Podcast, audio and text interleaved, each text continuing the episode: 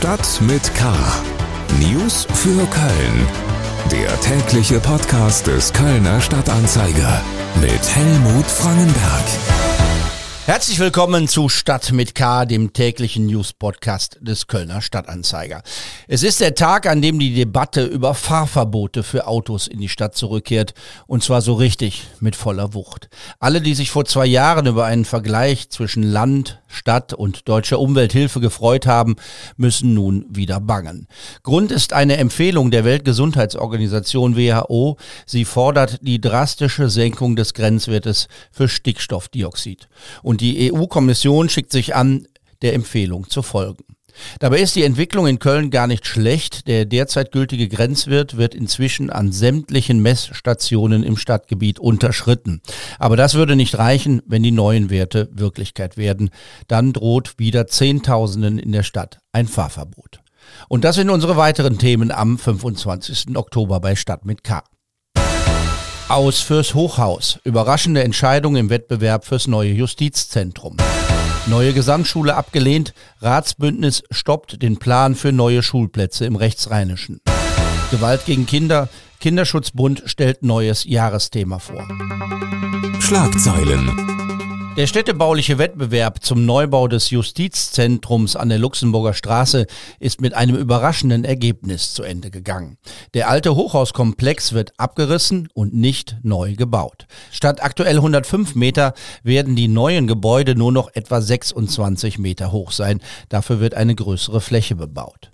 Der neue Haupteingang soll nicht mehr an der Luxemburger Straße, sondern am neuen Grüngürtel liegen, der im Zusammenhang mit dem Bau der Parkstadt Süd entstehen soll. Der Siegerentwurf war die einzige Variante im Wettbewerb ohne Hochhaus. Die Jury zeigte sich begeistert. Offen bleibt allerdings, wann denn gebaut werden kann. Optimistische Prognosen gehen von einem Baubeginn in vier Jahren aus. Die Stadt nimmt eine weitere Flüchtlingsunterkunft in Betrieb. Ein Containerbau in Weiden, der 2020 geschlossen wurde, wird wieder eröffnet. Grund sei der erhöhte Bedarf durch den Krieg in der Ukraine. Die Stadt bereitet sich auf deutlich steigende Flüchtlingszahlen in den Wintermonaten vor. Die derzeit vorhandenen Unterkünfte würden nicht mehr ausreichen. Der Kölner Autobauer Ford hat eine Vereinbarung mit drei Stahlfirmen abgeschlossen, um beim Fahrzeugbau mehr nachhaltig erzeugten Stahl zu verwenden. Die Firma spricht von einem wichtigen Schritt in Richtung Klimaneutralität. Ford möchte bis 2035 das Ziel von Null Emissionen für alle europäischen Fahrzeugverkäufe sowie die CO2-Neutralität für alle Werke und Zulieferer erreichen. Die drei Stahlzulieferer verwenden grünen Wasserstoff und erneuerbare Energie für ihre Produktion. Mehr Nachrichten finden Sie bei ksda.de oder in der Nachrichten-App des Kölner Stadtanzeiger und natürlich in der Printausgabe. Wir kommen zu den Themen, über die wir etwas ausführlicher sprechen wollen. Schule. Die Pläne für eine zweite Gesamtschule im Stadtbezirk Kalk sind vorerst geplatzt. Da Not und Mangel groß sind, wollte die Stadt eine Hauptschule in Neubrück auslaufen lassen und am Standort eine neue Gesamtschule an den Start bringen. Eine schnelle Maßnahme, die schon zum kommenden Schuljahr wirken sollte. Doch das Mehrheitsbündnis im Stadtrat, also das Bündnis von Grünen, CDU und Volt, hat das Projekt im Schulausschuss abgelehnt. Verbunden bin ich nun mit Alexandra Ringendahl, die für den Kölner Stadtanzeiger über die Kölner Schulpolitik berichtet berichtet. Alexandra, die Entscheidung kommt ein bisschen überraschend, weil sie so allen Zusagen widerspricht, die in der Vergangenheit gemacht wurden. Was sagen Grüne und CDU zur Begründung ihrer Ablehnung? Ja, eigentlich war der Konsens ähm, angesichts der großen Not eigentlich, dass es keine Denkverbote mehr geben dürfe und dass auch ähm, ja suboptimale Startbedingungen für Provisorien ähm, eigentlich in Kauf genommen werden müssten. Und von daher gab es in der Tat die berechtigte Hoffnung, dass es ein parteiübergreifendes Ja zu der Umwandlung der Hauptschule in die Gesamtschule hätte geben können. Dass die CDU und Grüne da Bauchschmerzen hatten, war klar. Und mich hat auch schon ein bisschen skeptisch gemacht, dass in den letzten beiden Schulausschüssen diese Entscheidung immer wieder äh, wegen angeblich noch Klärungs Handlungsbedarf äh, geschoben wurde. Und ähm, jetzt kam aber dann dieses Dementi doch sehr, ähm, ja, sehr überraschend, plötzlich drei Stunden vor der Sitzung, in der eigentlich die Sache ähm, ja angeschoben werden sollte. Und die Gründe, die CDU und Grüne angeben, sind im Grunde zwei. Einmal ähm, sagt man, ähm, das wären räumlich unzureichende Startbedingungen. Es gäbe zu kleine Räume, weil an Hauptschulen die Klassen kleiner sind und auch die Fachräume geteilt werden müssten. Denn in den kommenden Jahren müssten sich Gesamtschule und Hauptschule das Gebäude teilen, da die Hauptschule ja erst geregelt auslaufen muss. Und das heißt eben, dass alle jetzt, die Hauptschüler, die dort jetzt zur Schule gehen, auch ihren Abschluss dort machen können. Und ähm, das zweite Argument ist eben die von allen Seiten als sehr hervorragend gelobte Arbeit der Schule mit ihrer sehr heterogenen Klientel und dem Schwerpunkt auf, auf Sprachförderung, Inklusion Begleitung in den Beruf. Da ähm, ist man wohl sehr erfolgreich gewesen und da hieß es eben, eine so funktionierende, gut funktionierende Schule wolle man nicht äh, zerstören und berief sich da auch auf die Bezirksregierung, die eben auch große Bauchschmerzen ähm, bei dieser Umwandlung hatte. Das Lob für die Arbeit der Hauptschule ist das eine. Man muss aber auch sagen, dass sich da zuletzt nur noch 35 Schülerinnen und Schüler angemeldet haben. Da stehen also Räume leer, während an Gesamtschulen Kinder abgelehnt werden müssen. Was sagte die Opposition im Stadtrat? Dass vor allem die Grünen einmal mehr ihr eigenes Wahlprogramm ignorieren, dürfte ja wohl eine Traumvorlage für SPD und Linke sein, oder? Ja, in der Opposition sorgte das Votum, ähm, muss man sagen, äh, wirklich für Empörung und natürlich schlug man auch genau in diese Kerbe, nämlich die, die Grünen hatten sich äh, ausdrücklich auch im Wahlprogramm zum Ausbau der Gesamtschulplätze bekannt und dass sie dann, wenn es eben zum Schwur kommt, nicht konsequent auch in diese Richtung agieren. Das nannte die SPD schlichte Wahlbetrug. Und äh, Heiner Kopperbeck von den Linken brachte es auf den Satz, von heute an könne das Ratsbündnis eben nicht mehr behaupten, man habe auch wirklich alles für den Ausbau von Gesamtschulplätzen getan. Was bedeutet das denn für die betroffenen Familien für das kommende Schuljahr? Jedes Jahr werden rund 1000 Kinder an den Kölner Gesamtschulen abgelehnt. Gibt es denn andere schnell wirkende Maßnahmen, die da im nächsten Sommer Entlastung schaffen können? Nein, im Klartext heißt das im Grunde auch zum kommenden Schuljahr wird es in Köln wieder keine neuen Gesamtschulplätze geben. Die nächsten drei Projekte, die die Stadt in der Pipeline hat, auch in Form von Provisorien in Vogelsang, in Ossendorf und in Nippes, die greifen, wenn alles so läuft wie geplant, frühestens erst zum Schuljahr 2024-25. Herzlichen Dank, Alexander Ringendahl, über die Entscheidung im Schulausschuss des Stadtrates gegen eine neue Gesamtschule im Rechtsrheinischen. Köln Eltern an der Belastungsgrenze, Kinder in Nöten. Dass die Pandemie und die mit ihr verbundenen Zwangsmaßnahmen Auswirkungen haben, ist unbestritten. Der Kölner Kinderschutzbund hat in einer Jahrespressekonferenz Bilanz gezogen und über die zukünftigen Herausforderungen gesprochen. Er hat sich ein neues Jahresthema gegeben. Er will sich mit psychischer Gewalt gegen Kinder beschäftigen. Gewalt ist mehr als du denkst, lautet das Motto. Es spielt darauf an, dass man als erstes vor allem an körperliche Gewalt denkt, wenn es um Missbrauch und andere Übergriffe gegen Kinder geht.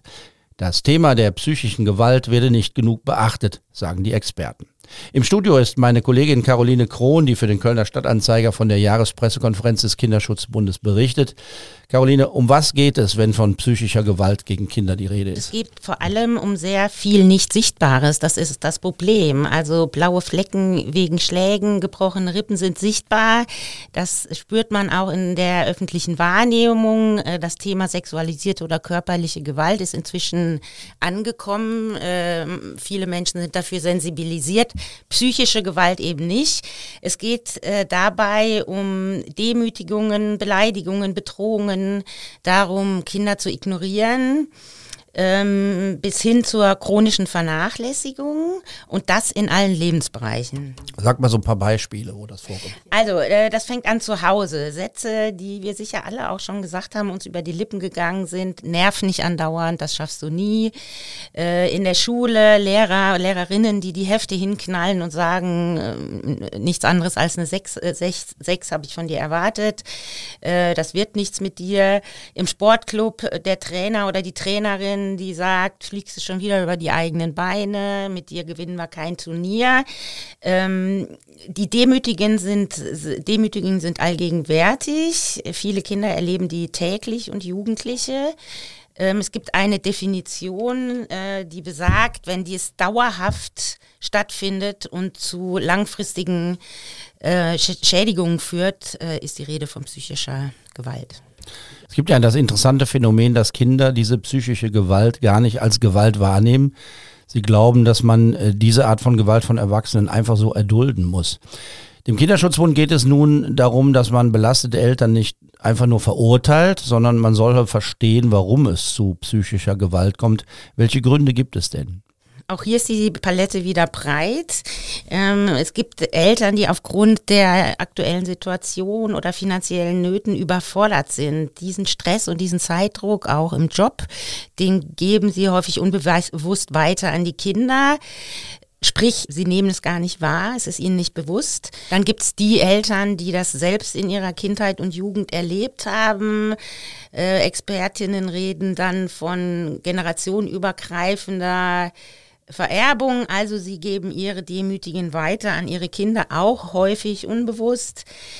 Dann kann Gewalt zwischen den Eltern ähm, zu sehr großen psychischen Belastungen führen, zu psychischer Gewalt bei den Kindern, die das erleben und auch Trennungen, also Rosenkriege, Trennungen, die konfl nicht konfliktfrei verlaufen. Zur Bilanz der Arbeit der wichtigen Einrichtungen gehört auch die Feststellung, dass der Kinderschutzbund ganz offensichtlich nicht ausreichend über öffentliche Mittel finanziert ist. Im Jahr 2021 hat der Kölner Kinderschutzbund 2,2 Millionen Euro ausgegeben und nur 60 Prozent davon kommen von Staat und Stadt. Ohne Spenden geht es also nicht. Ja, das ist genau auch der Grund, warum äh, wir mit Wir helfen, die Aktion des Kölner Stadtanzeigers für Kinder in Not, äh, das Projekt Bert und Bertha ähm, unterstützen, finanziell unterstützen, mit Hilfe der Spenden unserer Leserinnen.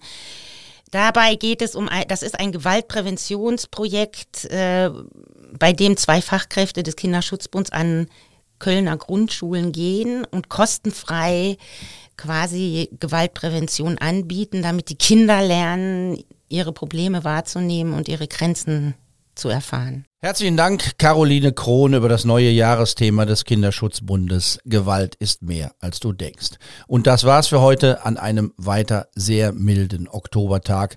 Mancher fragt sich, was ist das für ein Herbstwetter mit Temperaturen über 20 Grad. Wetterexperten sagen, dass es bis zum Monatsende so bleibt. Am Wochenende sind sogar Temperaturen bis 25 Grad drin. Es könnte der wärmste Oktober in Deutschland seit Beginn der Aufzeichnung von Wetterdaten werden. Machen Sie was Schönes draus. Mein Name ist Helmut Frankenberg. Bleiben Sie wachsam, aber bitte auch gelassen. Tschüss. Stadt mit K. News für Köln. Der tägliche Podcast.